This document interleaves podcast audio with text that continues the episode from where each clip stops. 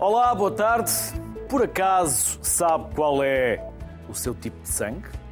Uma pergunta simples, mas que em muitos casos demonstra a nossa falta de conhecimento sobre algo tão importante nas nossas vidas.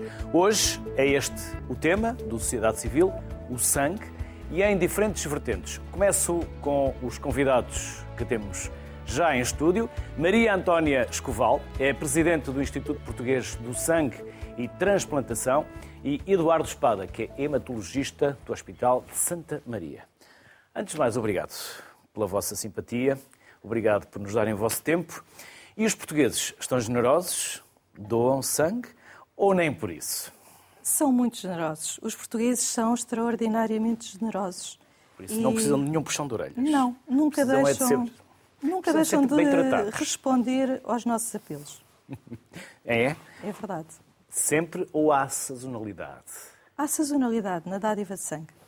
Eh, durante os anos de 2021 e 2022, recuperámos imenso o número de dadores e de dádivas de sangue. Mas durante os meses de janeiro, fevereiro e em agosto, quando a população vai de férias, temos sempre situações de carência. Uhum. Eduardo Espada, eu perguntei na minha equipa, e vou deixá-los já ficar mal, se eles sabiam qual era o grupo sanguíneo, qual era o tipo de sangue. Ninguém sabe. E os portugueses sabem. Onde é que podem saber? Alguém perguntava, e como é que eu posso saber? É uma excelente questão. Uh, boa tarde, muito obrigado pelo convite. Só que, como hematologista, nós trabalhamos principalmente as doenças do sangue. Um, uh, ah, o grupo sanguíneo é da, da competência da, da, imunohemoterapia, que é uma outra especialidade médica. Um, o grupo sanguíneo é possível saber com uma análise sanguínea simples. Normalmente. Mas não há razão para não saber. Não há razão para não saber, mas também normalmente não há necessidade. Se a pessoa precisar. Esse é que é o problema, é quando, como não precisamos, um dia quando precisarmos, vamos saber. Mas não há problema, porque quando se precisa, nós fazemos esse, esse trabalho. E, hum. e, sabemos o grupo sanguíneo da pessoa e vamos à procura, se precisamos de uma transfusão, por exemplo. Hum. Maria Antónia, hum, quais são os desafios que nós temos para, para. Já nos disse que há sazonalidade, já nos disse que no verão. Porquê? Porque vamos de férias. A nossa cabeça está mais virada para, para o descanso. Vamos de férias não e, não, e não só. A dádiva de sangue enfrenta três grandes desafios. Eh, por um lado, eh, questões demográficas, uhum. o envelhecimento da população. Eh, a dádiva de sangue realiza-se preferencialmente dos 18 aos 65 anos e, de acordo com o censo de 2021, a nossa população não só diminuiu cerca de 2%, como a população com 65 e mais anos aumentou cerca de 20%. Ora, este é um importante desafio para a dádiva de sangue. Depois, as doenças emergentes, que tivemos como exemplo a Covid, muito recentemente, mas na Europa, todos os anos, há surtos de doenças emergentes, que antigamente só apareciam, por exemplo, nos destinos tropicais. E, portanto, para além dos destinos tropicais, nós temos períodos de suspensão dos dadores que viajam para eh, estes destinos também europeus. E temos as alterações climáticas, que também condicionam a dádiva de sangue. O ano passado, pela primeira vez, as ondas de calor levaram, uh, por um lado, diminuição da afluência dos dadores aos locais de colheita, por outro lado, as suspensões por tensão baixa, por hipotensão e reações vasovagais, portanto, colheitas interrompidas. Isto condiciona também a disponibilidade em sangue e componentes sanguíneos eh, que nós temos. Uhum. Eh, o inverno, também estas alterações climáticas têm condicionado a dádiva de sangue. Por exemplo, este ano, como a gripe surgiu mais cedo, cerca de 15 dias mais cedo, nós sentimos esta carência também um bocadinho mais cedo. Eh, o ano passado, esta carência apareceu no fim de janeiro. Este ano apareceu mais no início do mês. Tem a ver também com o frio, a dificuldade das pessoas se deslocarem aos locais de colheita, as infecções respiratórias. São o, o grande motivo para a carência de sangue durante os meses de janeiro. Uhum. Eduardo, já percebemos que convém saber qual é o nosso tipo de sangue, mas o que é que precisamos de saber mais? O que é que é importante nós sabermos sobre o nosso sangue? O que é importante sabermos sobre o nosso sangue como pessoa. É importante sabermos as funções do sangue, é importante sabermos uh, para que serve, uh, que é, no fundo, é um, um, acaba por ser um tecido orgânico uh, que é fundamental para, para transportar informação, células, é o nosso sistema imunitário e é fundamental para todas as nossas funções orgânicas. Temos de ter um sangue saudável, um, mas não é preciso andarmos desesperados à procura de análises e testes para, para estar em cima de toda a informação. Uhum. E que perigos? Também precisamos saber os perigos que advêm do nosso comportamento para, para o nosso sangue. Bom, aí, aí eu, como, como hematologista, posso, posso falar. Nós temos alguns, ah, algumas doenças do sangue que estão associadas a, a alguns comportamentos, nomeadamente como comportamentos aditivos, como, como o tabagismo, em que aumentam o risco de, de cancros no sangue, é? como, como do cancro em geral. Uh, e, de facto, na hematologia nós tratamos doenças tanto de benignas, como anemias por falta de ferro, que são muito conhecidas, como as doenças malignas, como as leucemias agudas. E algumas destas podem ser influenciadas, de facto, por, por alguns comportamentos. Um... Vamos então já abrir a conversa uh, aos Skypes. Vamos juntar à conversa a Andréa Monteiro, que é imunohemeroterapeuta da Clínica Pilares da Saúde. Olá, Andréa. Olá, muito boa tarde. Já aqui falámos falta de sangue. Volta e meia, sente-se essa necessidade e apela-se aos portugueses para colmatar essas deficiências. Sim, sim, sim. Isto é, é, um, é, um, é um problema sério e nós que estamos na medicina privada, nós temos um papel de incentivar não só as pessoas a serem dadoras de sangue, como também otimizar um, as pessoas para que o possam fazer. Ou seja, que o nosso papel é muito otimizar os valores da hemoglobina, eh, otimizar tudo o que seja a saúde das pessoas para que efetivamente possam conseguir uh, efetuar a, a, a dádiva de sangue na, na altura que é prevista por exemplo, no caso de, de, de quatro em quatro meses, como deveria, eh, se a pessoa estivesse saudável e, e elegível para, para a dádiva de sangue. Uhum. Andreia, uh, há condicionalismo, já estávamos aqui a falar, para quem uh, quiser dar sangue. Uh, algumas, já vou perguntar aqui também à Maria Antónia, mas algumas que habitualmente é as infecções respiratórias, que tipo de impossibilidades que nós estejamos eh, ou sejamos acometidos por doenças ou por viagens que nos impedem de, de doar sangue. Sim, há várias situações. Por exemplo, a doutora Antónia Escoval falou há bocadinho das viagens para países tropicais, portanto há um período em que a pessoa não pode, não pode dar sangue. E depois há as questões também eh, de, de patologias. Imagine a pessoa estar eh, com, com, com, uma síndrome gripal, ou mesmo o que eu também falei há bocado de uma anemia em que a pessoa não tem a hemoglobina dos 12,5. Ou seja, há vários fatores, tanto víricos como de, de anemia, como de, de viagens, pode impossibilitar, ou outras patologias que podem impossibilitar temporariamente a, a dádiva de sangue. Assim como há doenças graves que impossibilitam de forma definitiva a dádiva de sangue, sim.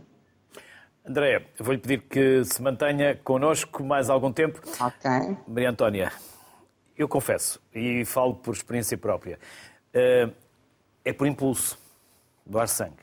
E volta e meia, quando quero, não posso. Ou porque viajei, ou porque tomei uma vacina, o que é que eu devo fazer para ser mais ativo e ser mais generoso? Regra geral, quase todos nós podemos dar sangue. Eh, como o Eduardo já disse, é preciso sermos saudáveis. Isso é o principal. Existe um conjunto de critérios eh, que pretendem proteger, por um lado, a saúde de quem dá e, por outro lado, a saúde de quem recebe. As causas eh, mais frequentes para a suspensão nas mulheres é efetivamente a hemoglobina baixa é isso que faz com que maior número de mulheres sejam suspensas para a dádiva de sangue. Eh, mas a seguir vêm também os síndromes gripais, as viagens ou eh, comportamentos e estilos de vida. São essas as principais causas de suspensão em Portugal. Mas existe um conjunto muito grande de situações. É por isso que existe sempre um profissional de saúde qualificado que vai ter uma conversa com o potencial da dor, com o candidato à dádiva, para saber se as suas condições estão, se todas as condições estão reunidas para poder dar sangue. Andreia, mais algumas, por exemplo, a idade? Sim, sim, sim. Há um limite, imagine, a primeira dádiva tem um limite de, de, idade máxima de 60 anos, ou seja, a partir dos quando é a primeira vez, a pessoa não pode ter mais do que 60 anos. E, hum, e também ah, os menores de 18 anos também não podem ser, ser dadores de sangue. Portanto, isso é que é assim as grandes limitações em termos de idade. Gravidez, eh, julgo que ainda não falámos de gravidez. Não. não também não, não pode. Também durante a gravidez também não. Porquê, Andréia? Porquê? Porque a gravidez é um período de, de, de, é um período de, digamos assim, de, de recuo no, no, sentido de que a mãe tem que se preocupar e focar na saúde do, do, do, novo ser que está a desenvolver dentro dela e também tendencialmente as grávidas têm a hemoglobina baixa.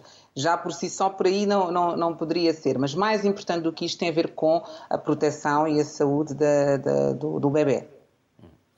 Uma vez que diminuímos a hemoglobina, e ao diminuir a hemoglobina, diminuímos a oxigenação do feto, portanto, isso não pode ser. Gravidez, não. Quer acrescentar alguma coisa, Eduardo? Sim, sim, nós não nos esqueçamos que quando nós damos sangue, nós estamos a dar células e estamos a dar todo, todo o, os constituintes do líquido do sangue e estamos, a, inclusivamente, a privar parcialmente uma pessoa saudável de algum ferro e, e, e vamos, vai precisar de mais algumas vitaminas para repor esse sangue que nós tiramos, para dar a alguém doente.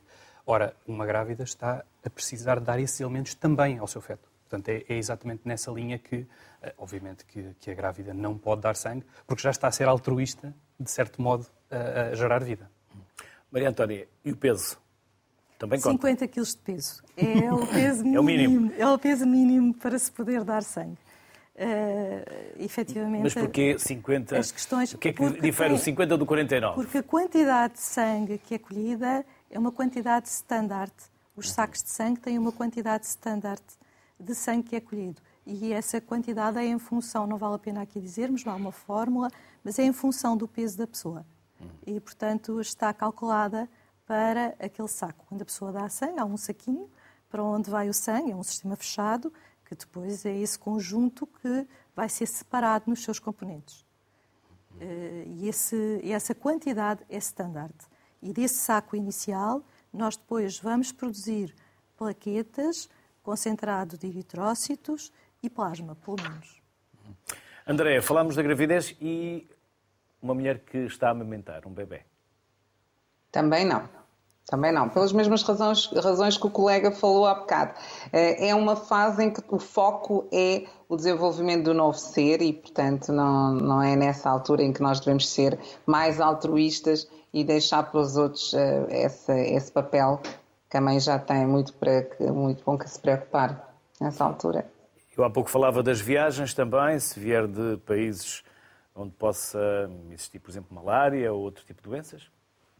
Sim, sim. Também nessa altura é preciso, durante alguns meses, não, não, dar, não fazer a dádiva de sangue, mas depois tudo volta ao normal. Ou seja, isto não são problemas hum, sérios, porque são impedimentos temporários. Portanto, André, é, bom, diga, diga. São, as pessoas são aconselhadas uh, em, em, voltar a partir do momento que cumpre esse, esse período. André, a partir do momento em que eu faço a doação do meu sangue, o que é que acontece? Então, com, o que acontece com, com a pessoa que fez a doação, já agora com os dois. Eu referia-me ao sangue, mas já agora aos dois. Ao sangue vamos, começar à pessoa. vamos começar à pessoa. À pessoa. Até ah, porque qual é, qual é a quantidade de sangue? Que nós Ok, como disse a doutora Antónia há bocadinho, é, um, é uma quantidade standard, ou seja, nós tiramos 450 mililitros de, de, de, O saco tem 450 mililitros, tem lá dentro não só o sangue, como também o, o conservante do, do sangue dentro do saco e o que acontece com a pessoa que, dá, que faz a dádiva. Não vamos tirar litros, pessoa... que há pessoas que pensam que vão não, ficar não. sem sangue quando dão não. sangue ou quando fazem essa doação. Não, não. por isso que ninguém tenha por aí que não seja motivo para não fazer a doação. Sim.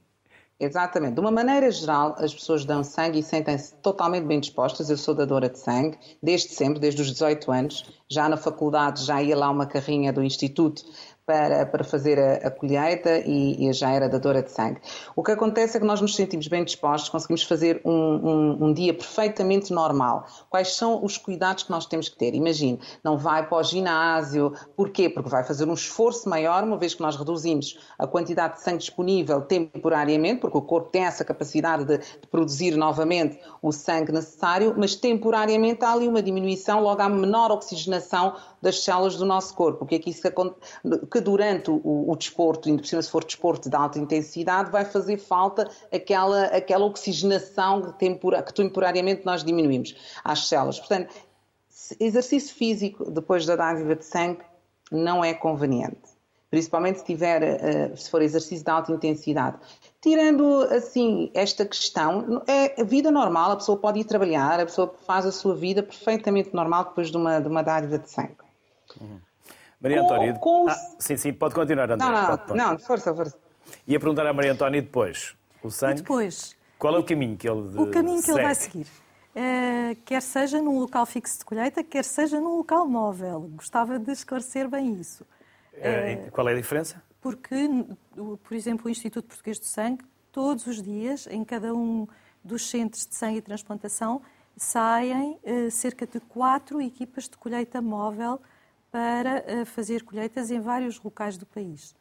Mas esse sangue é trazido para a instituição em condições perfeitas de temperatura e depois é separado nos seus componentes, como eu estava a referir há bocado. E vai ser separado uh, nos globos vermelhos, o concentrado eritrocitário, nas plaquetas e no plasma, de modo a que o doente receba a parte do sangue de que realmente necessita. Em simultâneo, isto chama-se processamento. Eh, em simultâneo, decorrem as análises. Vamos sempre analisar para um conjunto de parâmetros de doenças transmissíveis pelo sangue e também de imunohematologia, isto é, o grupo sanguíneo, mas com várias especificidades, não é só o AB0 e o RH. Andréia, também é formadora na área da saúde. Já agora, não querendo desviar a, a conversa, formadora em quê na área da saúde? Então, basicamente eu dou formação porque eu, tenho, eu sou imunemoterapeuta, mas também eu dedico-me à medicina estética e à medicina preventiva. Portanto, eu dou formação a profissionais de saúde dentro de qualquer uma dessas temáticas, que é de, de interesse eh, para, para o profissional de saúde. Andreia, muito obrigado. Andreia Monteiro foi a nossa primeira convidada Obrigada, eu. à distância via Skype. Obrigado pelo tempo que nos dedicou, Andréa. Muito obrigada, obrigado. foi um gosto. Obrigado. Obrigada. Eduardo, podemos voltar às doenças genéticas de sangue? Podemos. Tais como? Doenças genéticas de sangue temos muita coisa, muita coisa envolvida, porque o sangue, lá está, são células e não só. Uh, e dentro das doenças genéticas do sangue, podemos falar, por exemplo, de doenças dos, do componente líquido do sangue, dos fatores de coagulação. Por exemplo, as pessoas já ouviram falar da hemofilia, que é uma doença em que há déficit de fatores de coagulação, um ou outro, em que há maior risco de hemorragia, e esse fator tem que ser reposto eventualmente. Doença, outras doenças genéticas que nós temos do sangue, podemos pensar em doenças das células do sangue, dos glóbulos vermelhos, os tais eritrócitos, por exemplo. Há pessoas que têm doenças em que os eritrócitos se partem com mais facilidade e têm, portanto, o que se chama uma anemia hemolítica, que é esta, este partido dos, dos glóbulos vermelhos. Há vários, várias causas possíveis. Temos doenças genéticas de déficit de produção dos glóbulos brancos, temos menos defesas, e algumas, mais raras também, associadas ao déficit das plaquetas. E depois temos as doenças adquiridas do sangue. Uhum tudo isso, tudo isso, todas estas doenças são da competência da hematologia e da nossa especialidade irmã, que é a imunemoterapia. Daqui a pouco vou-lhe pedir depois que, o que claro é que, que devemos fazer e qual é a, hum, a, hum, a forma de, de, as tratar ou se não têm tratamento. Uhum.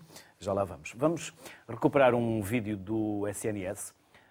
Já é de 2017, mas está perfeitamente atual. Este vídeo serviu para sinalizar o Dia Nacional do Dador do Sangue. Sabemos que o sangue é um dos elementos mais importantes do nosso corpo. Responsável por transportar o oxigênio e os nutrientes de que precisamos, desempenhando um papel essencial na defesa do organismo. Mas nem sempre nos lembramos do quão determinante pode ser para algumas pessoas. Como a Maria, que foi vítima de um acidente de viação como o Pedro, que devido a uma quimioterapia precisa constantemente de mais plaquetas, ou como a Sofia, que tem uma anemia crónica grave. Pessoas como a Maria, o Pedro ou a Sofia estão dependentes das reservas de sangue dos nossos hospitais. Se estas reservas baixarem, os doentes ficarão demasiado tempo à espera. Tempo que poderão não ter.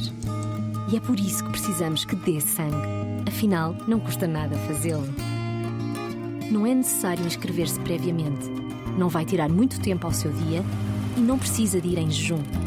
Se for saudável e pesar mais de 50 quilos, basta procurar um local de colheita, informar-se do horário e dirigir-se lá, à hora que lhe for mais conveniente. O processo demora, em média, apenas 30 minutos. Depois pode continuar com o seu dia normalmente, sabendo que o sangue que doou vai reforçar as reservas, ajudando pessoas como a Maria, o Pedro ou a Sofia. E agora que já sabe que dar sangue não custa nada, pode voltar uns meses depois e continuar a ajudar. Seja um dador regular. Os homens podem efetuar quatro dádivas anuais e as mulheres três. Os doentes irão ficar muito agradecidos. Podemos contar consigo? Visite dador.pt, faça download da nossa app ou contacte diretamente os serviços do IPST.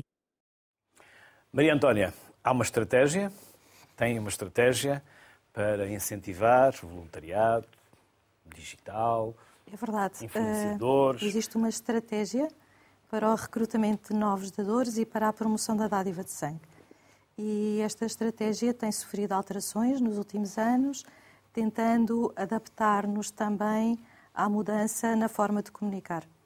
Eh, as redes sociais ganharam uma extraordinária importância e também a formação e a sensibilização através de plataformas digitais. Eh, o ano passado realizámos uma formação para dadores de sangue através da plataforma Now e tivemos, de repente, 2.060 inscrições.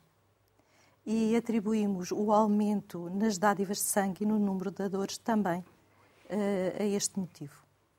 Por outro lado, procuramos incentivar e vamos, e vamos lançar agora no próximo Dia Nacional do Dador um prémio para uh, o voluntariado digital. Temos como parceiros as associações, as federações, os grupos de dadores de sangue que fazem um trabalho que será sempre necessário e é um Quando trabalho diz de voluntariado digital é para promover as para campanhas. promover a dádiva de sangue, para promover até Cada um de nós os o pode locais, fazer, Os é? locais onde se vão realizar as sessões de colheita de sangue eh, e para dar informação, esta informação que estamos também aqui hoje, de que estamos também hoje aqui a falar, sobre o que é que é necessário para ser dador de sangue. E este voluntariado digital é muito importante, porque até hoje as associações de dadores faziam um trabalho porta a porta, um trabalho nas associações culturais, eh, principalmente eh, nas regiões fora das grandes cidades. Eh, o que é um facto é que essa realidade mudou.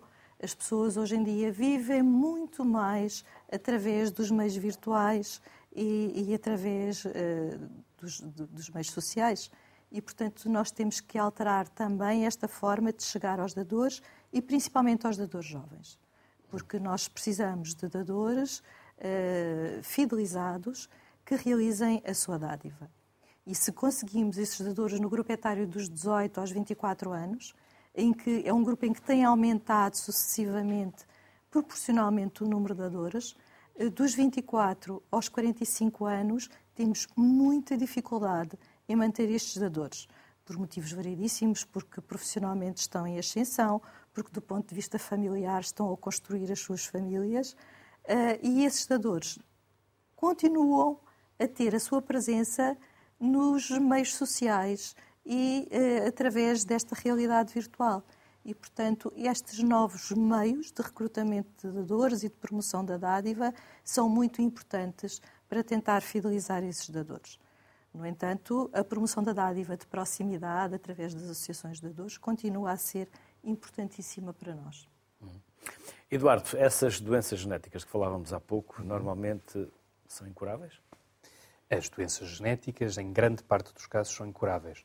Uh, têm tratamento, lá está, se estivermos a falar de, de déficits de fatores, podemos repor esses fatores.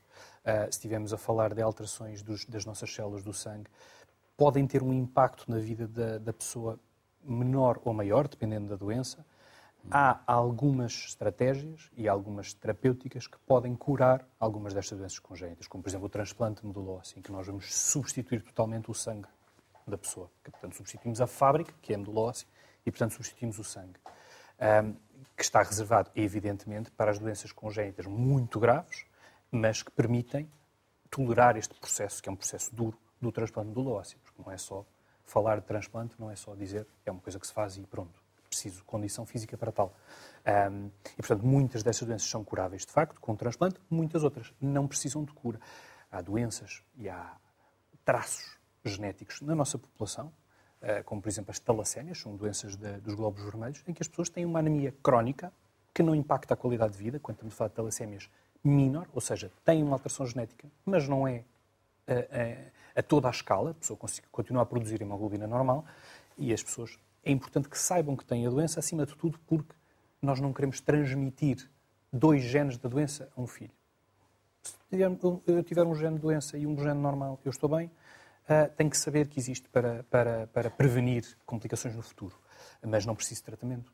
Tenho uma, um traço que conheço. E aí é importante a pessoa conhecer esses dados sobre o seu sangue. Vamos seguir agora também por Skype, mas com o Nuno Borges.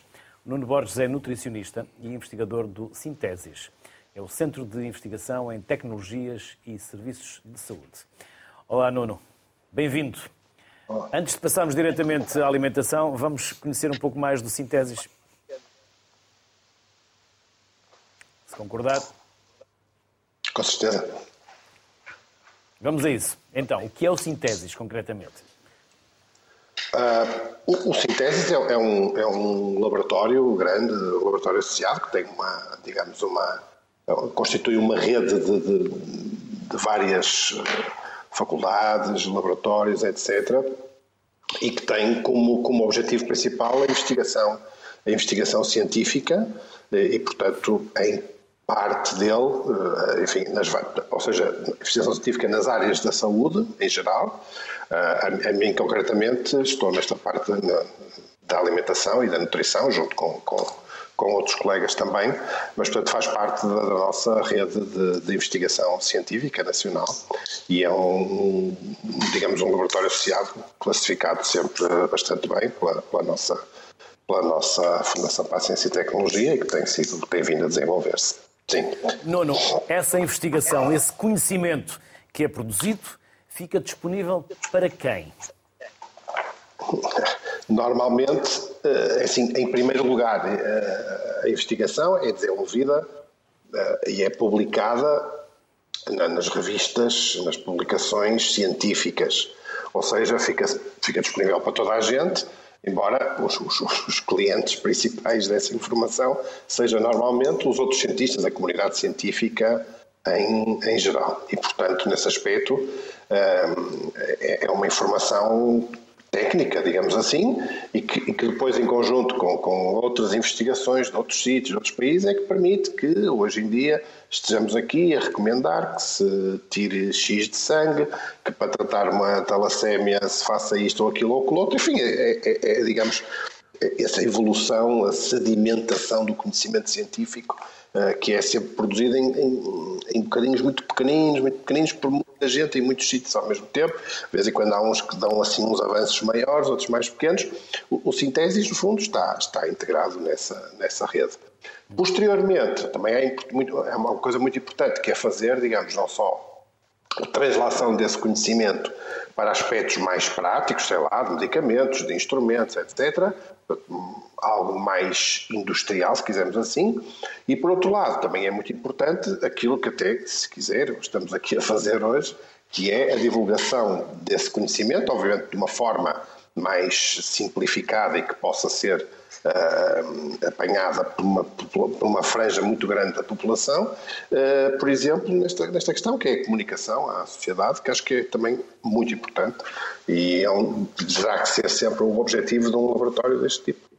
Era aí que eu queria chegar. Como é que a ciência comunica, como é que toda a informação, todo o conhecimento que se desenvolve nos laboratórios depois chega à opinião pública, porque por vezes eh, não chega ou não chega numa linguagem acessível para nós, leigos. Por isso, numa primeira aula para totós, Nuno, não, permite a expressão, vamos lá saber a importância da nutrição no sangue.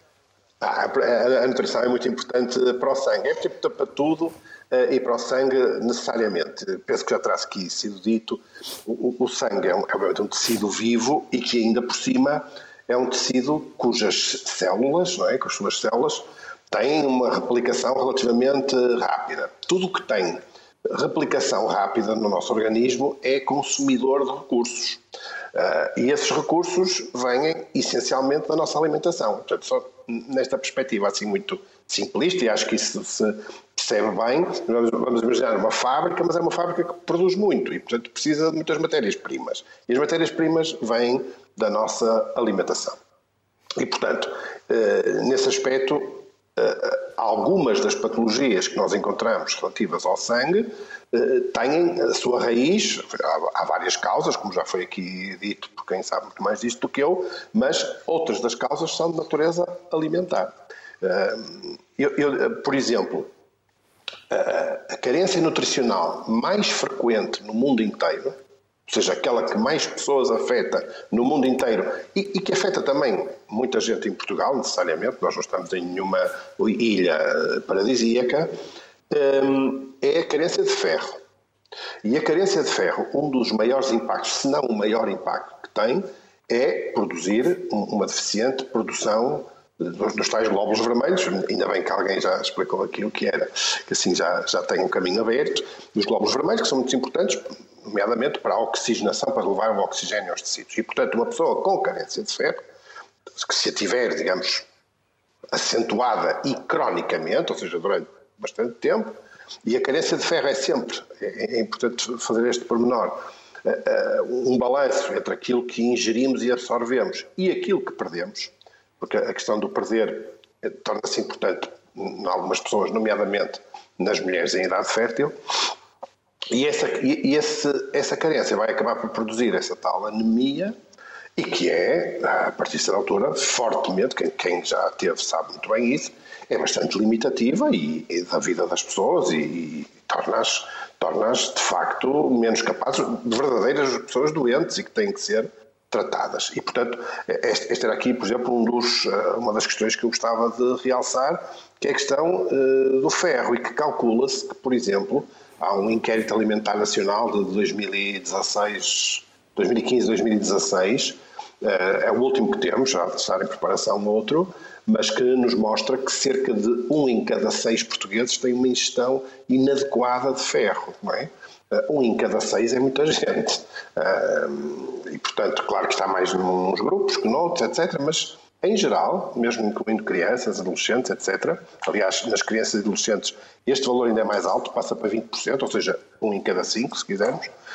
Um, isto torna-se, isto é mais. Ou seja, é uma, é uma preocupação que nós temos. Não é, não é certamente o único nutriente, mas eu gostava de o destacar porque, de facto, é, é, é, muito grande. Uh, uh, primeiro, a inadequação, em Portugal, mas, e noutras regiões do mundo, com certeza. E, em segundo lugar, pelo dano que causa uma anemia por carência de ferro e, e que realmente condiciona e muito a vida das pessoas, quer na sua capacidade física para, para executar tarefas, mas depois também em, em questões de natureza, de cansaço, mesmo de disposição para executar várias tarefas, mesmo que sejam tarefas, digamos, intelectuais e não físicas. Portanto, a anemia é, é algo que uh, tem um peso grande na, na, nossa sociedade e que, em muitos, alguns casos, uh, pode ser evitada com, com uma ingestão adequada deste, deste mineral. Mas, repito, não é o único. Não sei se depois queremos desenvolver isso mais, um bocadinho mais para a frente. Sim, sim, mas podemos. ficava já para já com esta questão do ferro, que acho que é Podemos, mas permita-me só perguntar: que tipo uhum. de alimentos? Que alimentos ah, são aconselháveis para, para, para fazer esta prevenção? Os alimentos mais ricos em ferro e que não é só serem mais ricos, é aquele em que nós melhor absorvemos o ferro, porque o ferro tem as suas especificidades na, sua, na absorção, porque é um, é um aspecto que está muito bem regulado, porque, porque também ferro, se tivéssemos uma absorção, como é que eu ia dizer, livre de ferro, isso também poderia ser prejudicial. mas, dizia eu, ah, os alimentos em que temos mais, mais disponível o ferro são to, todos aqueles que são as carnes, digamos assim, o pescado e os ovos. Portanto, todo esse, esse conjunto. Uh, porquê? Porque, de facto, esses animais, vamos por assim, sobretudo as carnes, usam também uh, substâncias muito parecidas, para não dizer iguais às nossas, uh, como a hemoglobina, e nós ao comer essa hemoglobina, ou mioglobina, que é uma, uma, uma substância próxima, vamos, digamos, absorver muito bem esse ferro. Mas podemos dizer assim, então quem não come carne não, não, não consegue ingerir ferro que chega? Sim, consegue. Porquê? Porque há uh, outras fontes de ferro. Aliás, em Portugal, a maior fonte de ferro nem é a carne. Ou seja, uh, para as pessoas em geral, o sítio onde, onde, onde, se vai buscar mais ferro nem sequer é a carne, mas sim uh, os cereais, e, lá, o pão, as batatas, os cereais de pequeno almoço, etc. Um, embora, repito, aqui o ferro esteja menos disponível, ou seja, comer mais ferro não quer dizer que se vá buscar tanto ferro, na realidade, como se for a mesma quantidade com, com carne ou com peixe. Mas há depois outros, outros, uh, outros alimentos, nomeadamente alguns hortícolas e alguns até são bastante ricos, algumas couves são bastante ricas em ferro, a gente fala no espinafre, por exemplo, e, e é verdade, e, e, portanto são, são alimentos que também têm uma riqueza grande de ferro. O que acontece é que em Portugal isso não são alimentos que sejam consumidos na quantidade que nós gostaríamos que fossem. Uh, são aí relativamente pouco consumidos e, portanto, daí eles representarem, digamos, em termos de peso de, para, para, para contributo para a ingestão total do ferro, uma, uma porção relativamente pequena deviam ser maiores. Outra, outra, outra fonte importante, que ainda é mais, digamos, negligenciada com muita pena nossa, nossa nutricionistas, é o, uh, as leguminosas, o feijão, o grão, as ervilhas, as lentilhas, etc. Também são excelentes fontes de ferro e, e, e de outras, muitas outras coisas, mas uh, e, e, que certamente deveríamos promover por esta e por muitas outras, por muitas outras razões, mas que infelizmente em Portugal se come pouco come-se pouco, poucas leguminosas e é, e é pena. E, portanto, temos aqui este, este, este conjunto, não é? Eh, e, portanto, realmente, para quem não come carne, eh, nem peixe, nem ovos, e o leite tem pouco ferro, na realidade, eh, deve privilegiar uma alimentação agora, então, mais mais direcionada para, para, para as luminosas, etc. Acresce que sobretudo para as idades mais. Enfim, não, é, não, é, não, sei, não são exclusivos dessas idades, mas, por exemplo, há alguns cereais de pequeno almoço que são já, alguns alimentos, neste caso cereais de pequeno almoço, são fortificados em ferro, ou seja, eles naturalmente não teriam uma grande quantidade de ferro, mas eh, é-lhes adicionado um, um, conteúdo extra de ferro para, digamos, tentar melhorar essa, esta, esta sua característica.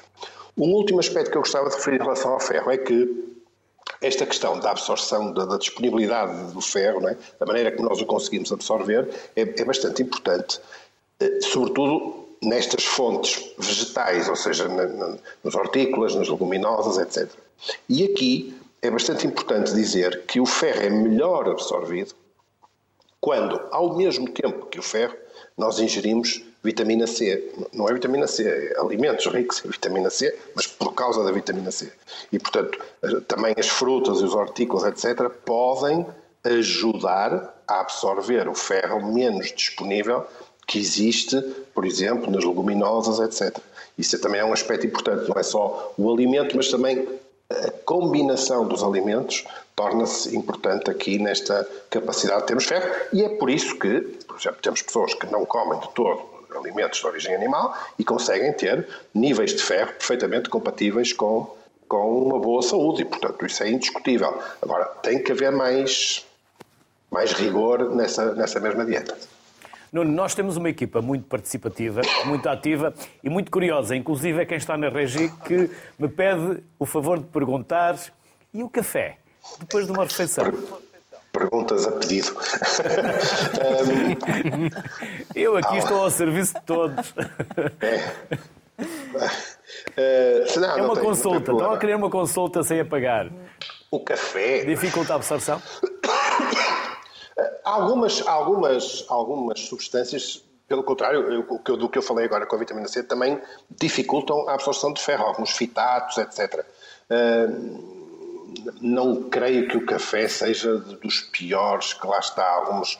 Ah, isso é mais típico de alguns cereais, etc. Claro que o café traz sempre, e até pela, pela, pela, pelo processamento que leva, da torre, etc., pode ter ah, alguns componentes, mas hum, se isso Pronto, depois, no, podem continuar a beber café.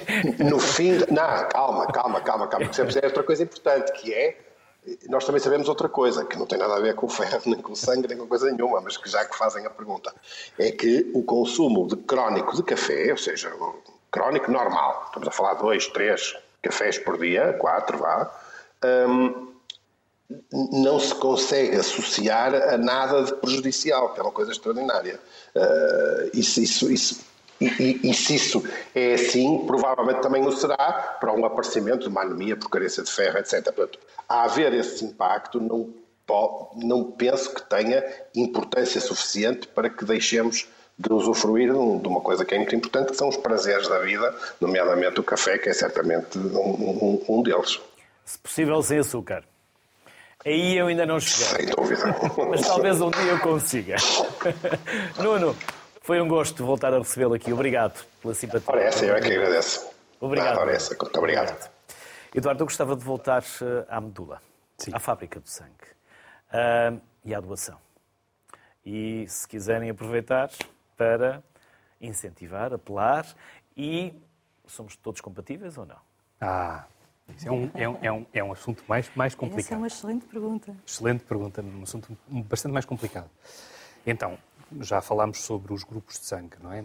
Genericamente, AB0 e depois o RH mais e menos. Como a doutora Maria Antónia disse, há muito mais para além disto. Um, mas na medula, então, é muito mais complicado. O sistema que nós temos que usar, a compatibilidade que temos que ir encontrar entre um dador e um receptor de transplante de medula óssea é muito mais uh, difícil de alcançar porque a variabilidade é muito maior. Um, o sistema chama-se sistema HLA, interessa pouco o nome, o que interessa é que nós olhamos para cinco genes em dois cromossomas, porque nós temos os cromossomas aos pares. Ou seja, eu para encontrar um dador preciso de encontrar alguém que seja igual a mim nestes cinco genes vezes dois. Uma compatibilidade de 10 em 10, que normalmente as pessoas falam de um 100%. Isto é um dador ideal. Ora, o melhor dador, ou o dador mais fácil para mim, é um irmão, porque tem 25% de probabilidades de ser um dador igual a mim. Daí uh, ser normalmente, quando um doente precisa de um transplante do ósseo, nós vamos logo perguntar, há irmãos? Um, quando não temos irmãos, temos que recorrer então aos nossos registros de dadores. Ora, Portugal é dos maior, tem dos maiores registros de dadores do mundo per capita. Nós temos o 12 maior registro do mundo em número absoluto, em número absoluto do mundo. do mundo. Per capita somos o quinto maior registro. Isto é uma coisa incrível os portugueses são muito voluntariosos, não só na doação de medula, de sangue, como na doação de medula. Um, e, e o, que se, o, o, problema, o grande problema do, do transplante de medula uh, não é necessariamente encontrar um dador para a população geral, é, é, em Portugal nomeadamente, é encontrar dador para indivíduos que têm um, uma ancestralidade genética mais diferente.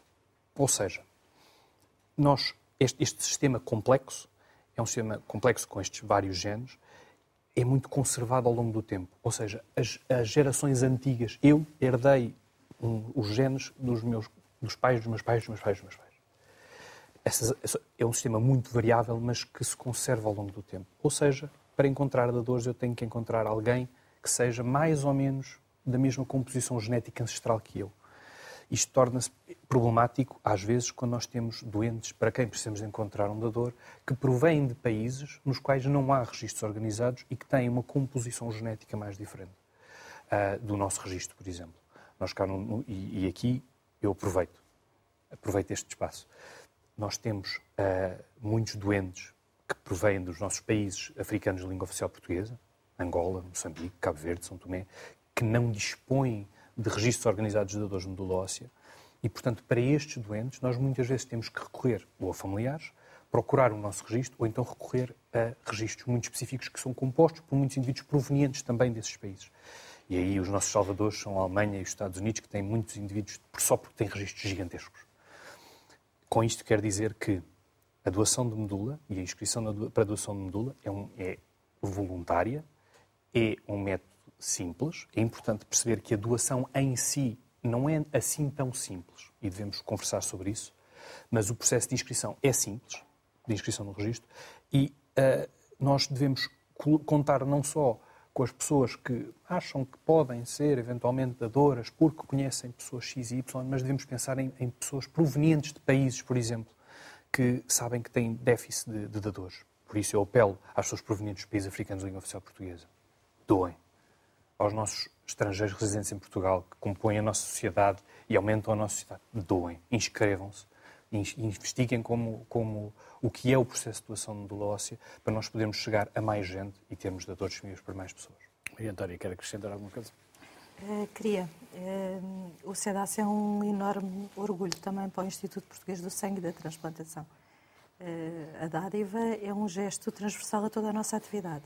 Seja a dádiva de sangue, de células, que é o SEDAS, de que estamos a falar agora, de tecidos ou de órgãos. E em qualquer uma dessas atividades, Portugal ocupa um lugar cimeiro a nível internacional. Na doação de órgãos, o último dado disponível, fomos o quarto a nível mundial tivemos o quarto lugar a nível mundial. Este registro, o CEDAS, eh, necessita, no entanto, de um rejuvenescimento e de uma maior diversidade étnica. E, portanto, o que eu gostava de acrescentar era que precisávamos de homens jovens com diversidade eh, étnica e genética para melhorar a possibilidade de chegar junto dos doentes eh, que necessitam de transplante de medula, como o Eduardo acabou de dizer. Eh, embora o nosso registro seja muito grande, eh, estamos neste momento a assistir a uma saída dos grupos, porque as pessoas podem se inscrever até aos 45 anos e ficam disponíveis até aos 55 para realizar a sua doação. E estamos a assistir a uma saída destes grupos mais elevados do nosso registro. E precisamos, efetivamente, de compensar com uh, indivíduos do sexo masculino, uh, jovens e com diversidade genética. Mais duas convidadas por Skype é a Ana Rita Pereira, é médica legista e CEO da ONUS, empresa de perícias médico-legais e forenses, e a Vânia Mufreita, profissional em ciências forenses e criminais. As, as duas, Ana e Vânia, bem-vindas e a pergunta basicamente é mesmo até para deixar aberto o suficiente para vocês uh, começarem a vossa, a vossa intervenção e a vossa resposta para onde quiserem. De que forma é que o sangue é importante para vocês no âmbito da medicina legal e nas ciências forenses e criminais? Ana, um, si. Se calhar posso começar eu, sim. Um, antes de mais, queria agradecer o convite uh, de poder estar presente neste debate sobre o sangue e as suas várias dimensões. Um, fiquei agradavelmente surpreendida com este, com este convite, porque, acima de tudo, a medicina legal acaba por ser uma área médica que está no final da linha da vida e muitas das vezes não é introduzida em debates de saúde, portanto queria elogiar Mas aqui trazemos a, a medicina legal muitas vezes. E mais Exatamente. vezes, se vocês nos desafiarem, é mais vezes traremos, Ana há muitas pontes e é fundamental esta articulação com a saúde, sem dúvida, sem dúvida. Acima de tudo, o sangue é um, muitas das vezes para um médico legista, é um ponto de chegada, uh, ou seja, e não tanto um ponto de partida. Portanto, ou seja, o sangue, neste sentido e em termos forenses, é muitas das vezes o elemento que vai completar o puzzle, que é uma pista objetiva e, tal como o cadáver, nunca mente. Uh, para fazer um, um, um, pouco, um pouco do da, desta área médica, portanto, nós não fazemos só autópsias para, para, para, verificar se existe uma morte natural ou uma morte violenta, mas avaliamos também vivos, quer em contexto de acidentes, seguros, erro médico, invalidez e também em crimes. O nosso, o nosso principal objetivo é a produção de prova para tribunal, ou seja, nós vamos auxiliar o, o, o julgador a poder chegar à, à melhor verdade possível. Portanto, nós fazemos a aplicação do conhecimento médico para efeitos de justiça. Assim, uh, voltando ao tema do sangue, o, sangue pode ter vários objetivos forenses, desde ser uma fonte de DNA para questões de filiação e parentesco, identifica agressores em situações de crimes, uh, podemos também detectar infecções e substâncias de, de abuso eh, em cadáveres e com todas as suas consequências, e também uh, uh, comentando aqui a questão das doenças genéticas que o, que o, João falou, muitas das vezes podemos ter doenças uh, genéticas que só são detectadas à hora da morte e que muitas das vezes é a medicina legal que vai fazer a ponte para a saúde de forma a, a, poder uh, detectar essas, essas doenças depois nos, nos, nos descendentes desse falecido. Um, outra questão muito interessante em relação ao sangue é que, de alguma forma, quando estamos eh, com médico legista, não é? Quando estamos a fazer uma autópsia médico-legal, de alguma forma, o sangue é quase o nosso, nosso guião. É ele que, que nos indica o caminho. Ele pode estar mais visível, ou pode estar menos visível. Se ele estiver visível, como por exemplo se tivermos sangue a sair de um determinado orifício, por exemplo do ouvido, eh, nós vamos fazer, vamos suspeitar que existe uma, uma fratura da base do crânio, por exemplo. E o que vai acontecer é que é essa, é, ou seja, essa parte anatómica vai ser eh, mais detalhadamente dissecada. Por outro lado, por vezes o sangue não está tão visível na, na, numa autópsia médico-legal e, portanto, muitas das vezes, às vezes, não temos tantas pistas.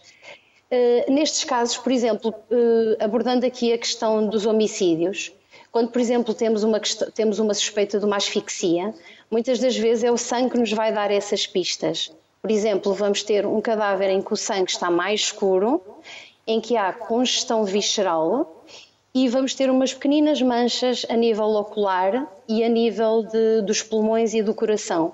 E são esses sinais específicos que nos vão chamar a atenção para podermos estar perante uma asfixia. Por exemplo, numa sufocação ou numa esganadura, eh, é super importante que depois haja uma disseção mais detalhada a nível do pescoço ou até a nível da face, onde depois vamos encontrar as infiltrações sanguíneas lá está, é aquele sangue que eu digo que é invisível, não é? E, e essas infiltrações sanguíneas, na, portanto, nos tecidos subjacentes, é que nos vão permitir fazer o diagnóstico. Portanto, voltando, voltando aqui um bocadinho atrás, ou seja, o sangue é, é quase o nosso delator. E, e é interessante ver nesta perspectiva. Um, num estudo que fiz sobre homicídios nas relações de intimidade, um, Portugal, eh, em Portugal, 60%, eh, eh, não, isto 60% é nos Estados Unidos, mas à semelhança dos Estados Unidos, Portugal, a principal método usado eram as armas de fogo. Neste momento, Portugal está, está neste momento o método usado está, está a equilibrar-se junto com as armas de brancas, portanto, ou seja, neste momento as armas de fogo e as armas de brancas são os dois métodos mais usados em Portugal. Mas, por exemplo, é interessante ver que a quantidade de sangue, de alguma forma, denuncia o tipo de violência. E, sobretudo, se falarmos neste tipo de, é, de crimes passionais, em contexto intrafamiliar. Uh, por exemplo, se, se observarmos o que se passa, por exemplo, em Espanha, em que 70% dos crimes, em contexto de relações de intimidade, é usada arma branca. Portanto, ou seja, vamos ter um, um, um, um cenário, um, uma cena de crime muito mais suja, de alguma forma. Ou, por exemplo, na Dinamarca, um terço do, de, do, dos, dos, homicídios uh, é usado o estrangulamento, portanto, estamos a falar de uma morte muito mais limpa. E, e, e, agora, e entretanto, também tive a oportunidade de trabalhar em África do Sul. E, e na África do Sul, o, o método mais usado é o espancamento. E, portanto, também voltamos à questão de que já não vamos ter tanto sangue visível, mas de alguma forma, quando fazemos depois o hábito interno do cadáver, vamos observar esse sangue. Um, pronto. E... e agora vamos à Vânia. Vânia, Boa tarde, desde já obrigada pelo convite também. Uh, portanto, é assim, nós sabemos que o sangue a nível genético, como a doutora Ana Rita também estava a falar, mencionou, uh, a nível genético e da biologia forense, nós temos uh, as amostras de sangue, podem ser então usadas para determinados processos, principalmente para a identificação do parentesco biológico, que é, que é, que é fundamental, Uh, e para a criminalística biológica também a nível de crimes e da investigação criminal, ajudando aqui um bocado no trabalho da PJ e também a nível das investigações de identidade para, para a identificação de desconhecidos. Uh, e isto é muito. Portanto, nós, para, para, para chegar aqui então, a estes pontos, uh, no momento da autópsia médico-legal, uh, quando, quando é feita a colheita da mancha de sangue, e isto é feito por ordem apenas do tribunal ou do médico legista, assim que ele decidir. Uh, e então, sempre que seja necessária, necessário oferir a mancha de sangue, uh, e estas são usadas. Ficámos sem a Vânia, julgo. Conseguimos a Vânia? Não conseguimos a Vânia. Então fica aqui a promessa de que vamos trazer a Vânia e a Ana uh, e brevemente, porque este tema merece, até porque ficámos aqui com uma intervenção a meio, uh, merece e deixou-me aqui com alguma curiosidade, por isso está feito o convite. Vânia, temos a Vânia? Não, não temos a Vânia, só temos a imagem da Vânia, não temos o som da Vânia. Portanto, fica desde já o convite para um destes dias nos ajudarem a compor um programa para desenvolvermos e dissecarmos melhor este, este tema que, infelizmente, já estamos a um minuto, um minuto e pouco do fecho, já não vamos conseguir uh, uh, desenvolver. Mas fica então o convite e depois brevemente vamos, vamos voltar a falar. Obrigado às duas pela simpatia que tiveram em estar connosco.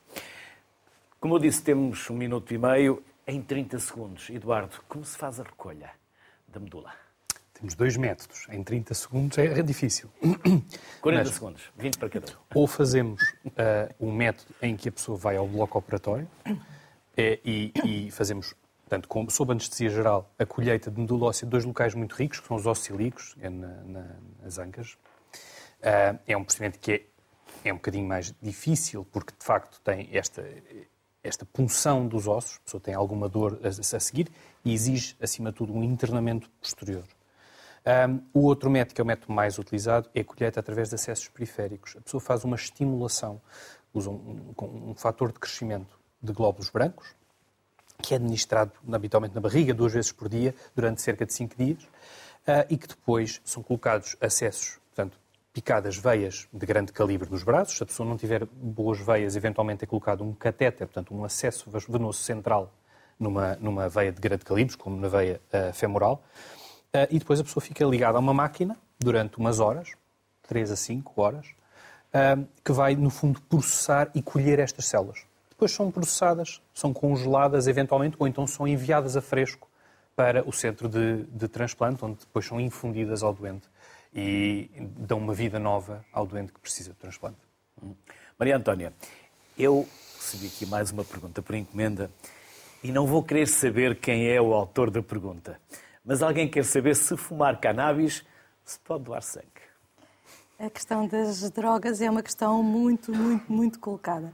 A questão tem a ver se é um consumidor habitual ou se é, é uma situação uh, excepcional tem unicamente a ver com isso e existem critérios muito específicos eh, nesta entrevista que se faz ao, ao candidato eh, à dádiva de sangue. Maria Antónia Escoval, Eduardo Espada, foi um gosto enorme receber-vos aqui. Já sabem que a sociedade civil é de todos, é da sociedade civil, e sempre que acharem que nós podemos contribuir para esta divulgação, para este incentivo de doação, façam favor de nos usar. É por isso que nós aqui estamos, ao serviço da sociedade civil. Por isso, bem-ajam e obrigado pelo tempo que nos dedicaram. Sangue, preocupe-se com o seu e com o dos outros. Boa tarde. Até amanhã. Saúde.